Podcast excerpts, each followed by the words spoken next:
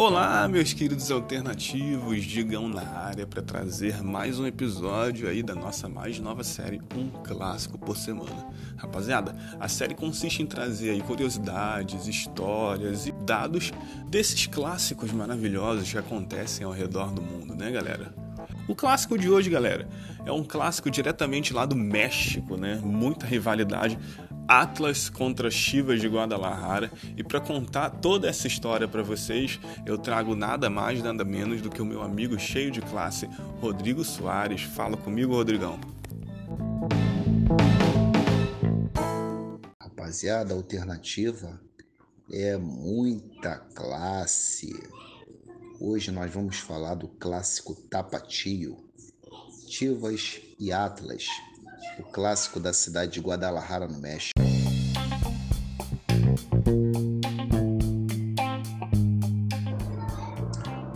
Pessoal, essa é a rivalidade mais antiga do México, né? Ela foi iniciada lá em 1916 entre os dois clubes mais tradicionais da cidade de Guadalajara.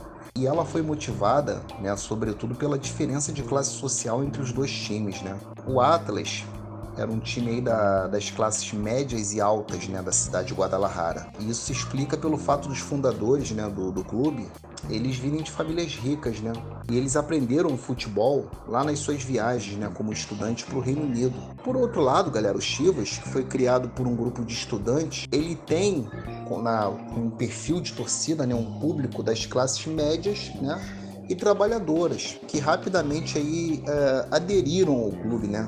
E ele é considerado um dos clubes mais populares do México. Né? O, o Chivas Guadalajara ele é o clube de maior torcida né? do, do México.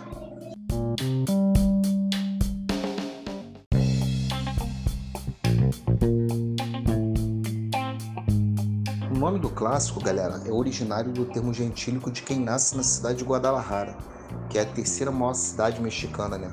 Atrás da cidade do México e de Juarez. Né? E é um duelo que envolve o primeiro campeão mexicano, que é o Atlas, que venceu lá na, na edição de 1951, e o time de maior torcida, né, como foi dito antes aí, que é o Chivas. O Chivas tem cerca de 27 milhões de torcedores, né, galera? É, segundo a pesquisa que foi feita lá em 2018 pela Consulta Mitoshevsky, que é uma empresa mexicana de investigação de opinião pública, né? Como se fosse o nosso Ibope aqui. É, o primeiro duelo aconteceu um mês após a fundação do Atlas. Esse jogo terminou 0 a 0. Só que tem uma lenda né, que o primeiro vencedor do clássico tapatio foi o Atlas, com um placar de nada mais nada menos do que de 18 a 0. Né? Porém, não há documentos aí, nenhum tipo de documento que comprova né, a, a, a realização desse jogo, a não ser uma matéria do jornal O Informador de Guadalajara em 1965.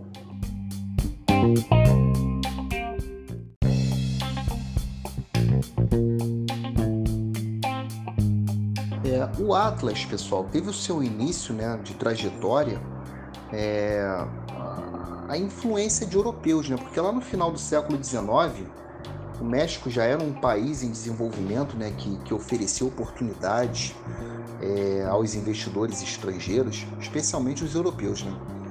Nesse contexto aí, galera, Manuel Cortina, né, que era um espanhol interessado em desenvolver sua economia na nação asteca, instalou-se na cidade de Guadalajara, onde teve seu filho mais velho, o Juan José Cortina. E aí, o Juan José Cortina, que já é nascido em Guadalajara, né, ele foi uh, enviado desde cedo para estudar na Inglaterra, né? É, ele passou grande parte da, da sua infância e juventude lá. Mas o que mais marcou o mexicano durante sua estada no velho continente foi um esporte recém-criado, mas já bastante popular no Reino Unido, né, galera? O futebol. E aí, ao longo dos 12 anos que passou lá na Inglaterra, o Juan José ele, ele jogou futebol de uma forma quase que religiosa. Né? Mas após a morte do seu pai, é, o jovem ele voltou ao México para receber sua herança e se tornar proprietário de terras. No entanto, o que mais ocupou foi trazer a sua maior paixão né, para a terra onde nasceu. Pensando nisso, é, ele organizou vários de seus amigos, também na Inglaterra, para realizar vários encontros né, no Café Rimmans. E nessas reuniões falava-se em criar um clube que praticasse o esporte com a mesma técnica e tática da Europa, já que naquela época todos os times da cidade né, e praticamente do país jogavam futebol meio que de uma forma rudimentar e desorganizada, né, galera? Aí, após várias conversas, lá em 15 de agosto de 1916, né, o próprio Café Rimas testemunhou como Juan José e seus companheiros né, a fundação do Atlas. Sobre o nome, o Cortina revelou né, que 20 anos depois ele teve que batizar né, o clube dessa forma porque o entusiasmo deles era tão grande né, que eles já acreditavam ser o suporte do mundo. Né? E, e, o apelido de Atlas vem justamente da lenda né, de um titã grego né, que tem o mesmo nome, cuja tarefa, segundo a mitologia, era sustentar o planeta Terra.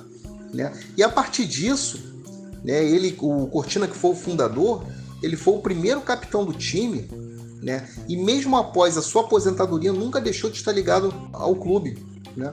Os áureos tempos do Atlas, galera, foram lá no final da década de 40 e início da década de 50 quando o clube venceu duas Copas do México, duas Copas dos Campeões, além do Campeonato Mexicano, né, que já foi citado lá em 1951, né?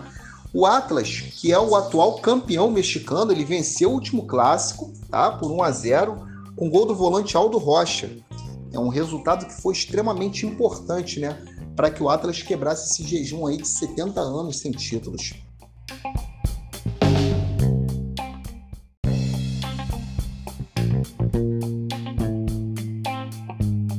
Já o Chivas, galera, foi fundado em 8 de maio de 1906, quando o belga Edgar Everaert criou o clube de futebol Union, com o apoio do francês Calixto Gás, que, que era o seu colega de trabalho. E aí, inicialmente, as cores do clube, branco, vermelho e azul, né, seriam uma homenagem à bandeira da França, né?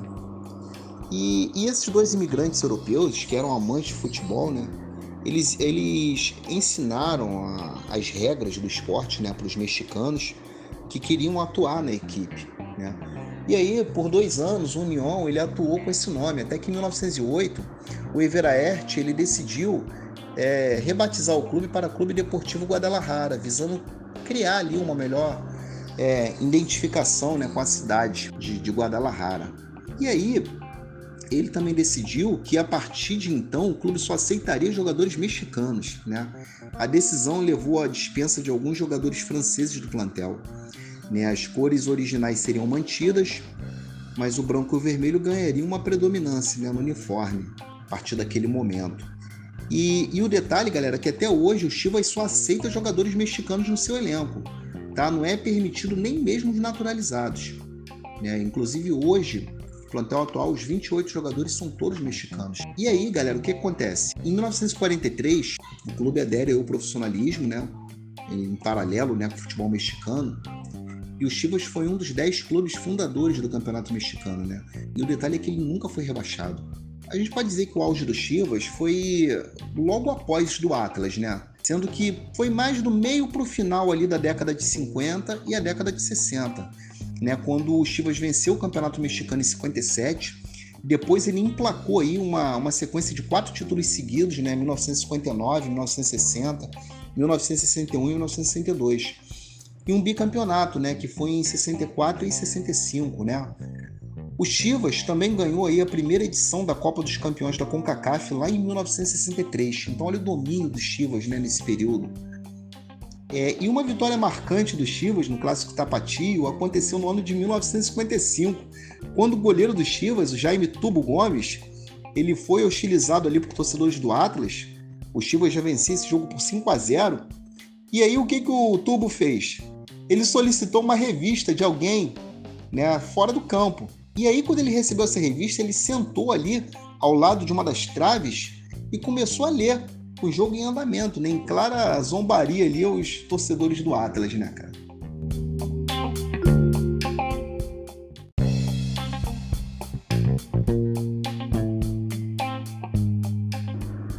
Galera, em títulos, Chivas leva ampla vantagem.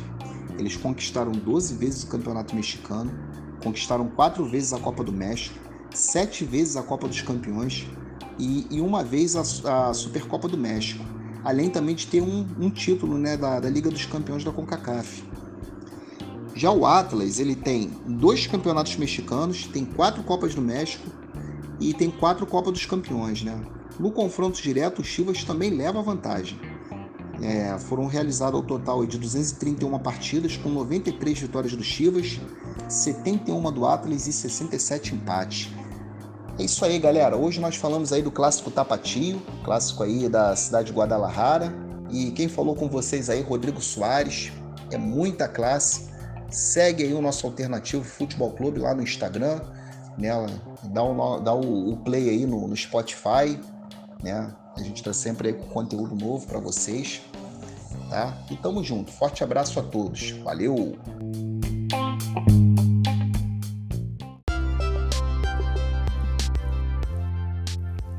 Meus queridos, esse foi o clássico da semana.